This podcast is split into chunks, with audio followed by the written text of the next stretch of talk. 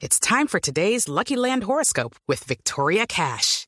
Life's gotten mundane, so shake up the daily routine and be adventurous with a trip to Lucky Land. You know what they say. Your chance to win starts with a spin. So go to LuckyLandSlots.com to play over 100 social casino-style games for free for your chance to redeem some serious prizes. Get lucky today at LuckyLandSlots.com. Available to players in the U.S., excluding Washington and Michigan. No purchase necessary. VGW Group. Void where prohibited by law. 18 plus. Terms and conditions apply.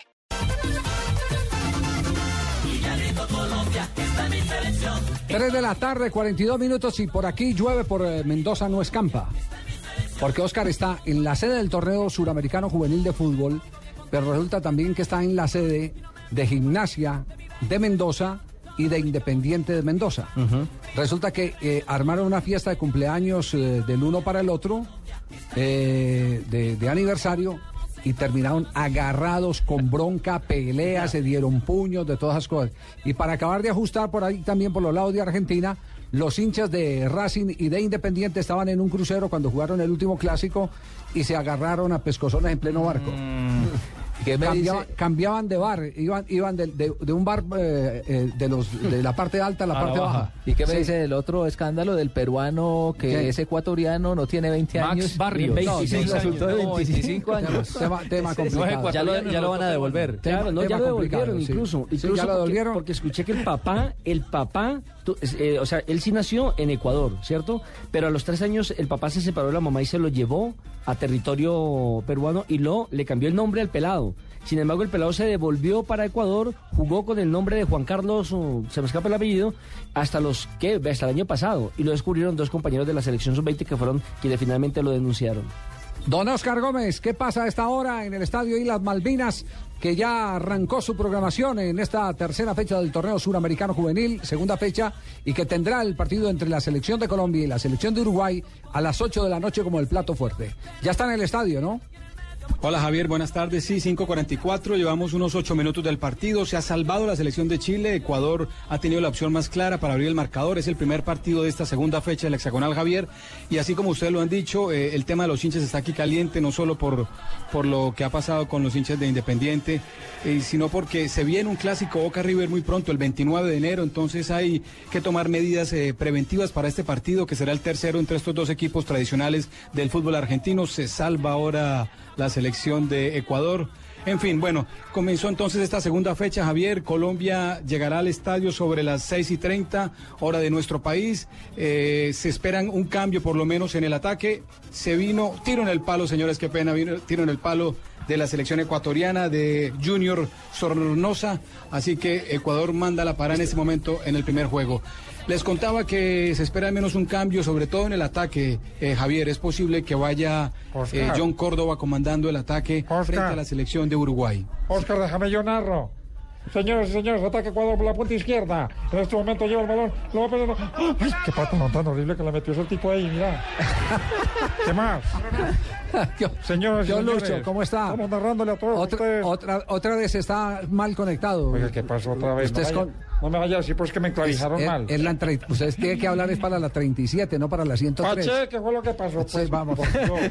Oscar, entonces, entonces está, está confirmado que está confirmado eh, el, el ataque con el hijo de Asislo, con John Córdoba. Eh, Javi- y Cuero, Javier, ¿no? eh, ayer, ayer en la práctica puerta cerrada paró un equipo con 4-3-2-1 y ese uno, ese atacante fue John Córdoba. Incluso eh, el técnico antes de la, de la práctica final siempre nos deja hablar con los jugadores que pueden ser protagonistas y uno de ellos fue John Córdoba. Puede ser la novedad, recordemos que, que él ha movido mucho el Pizzi Restrepo la nómina, no tiene una una nómina tipo para cada partido, así que hoy podría colocar a este jugador que puede ser bueno en la medida que puede chocar mucho con los defensores de Chile que son de Uruguay, perdón, que son así fuertes como como John Córdoba. Entonces puede ser una alternativa desgastarlos con el choque en la primera parte y de pronto jugársela con cuero para la etapa complementaria.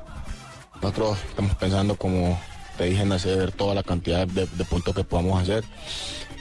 Ya iniciamos con tres, ahorita hemos visto que Uruguay es un rival fuerte y no va a ser nada fácil, pero nosotros con el plantel y el grupo que tenemos, creo que vamos a conseguir los tres puntos que necesitamos.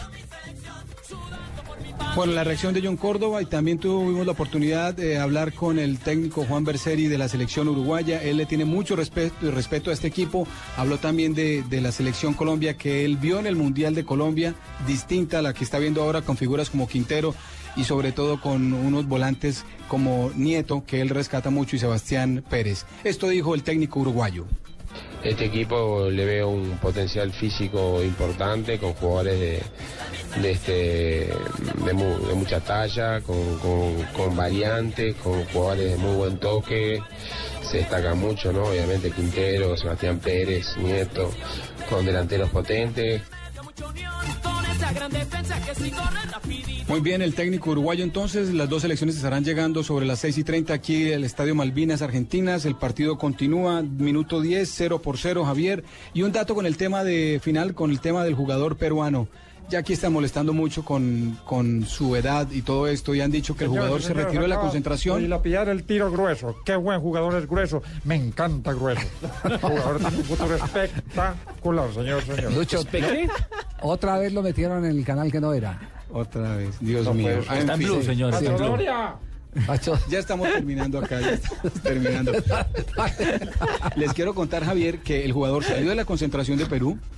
Dicen que no va a poder entrar a Perú porque no tiene nacionalidad peruana, sino ecuatoriana.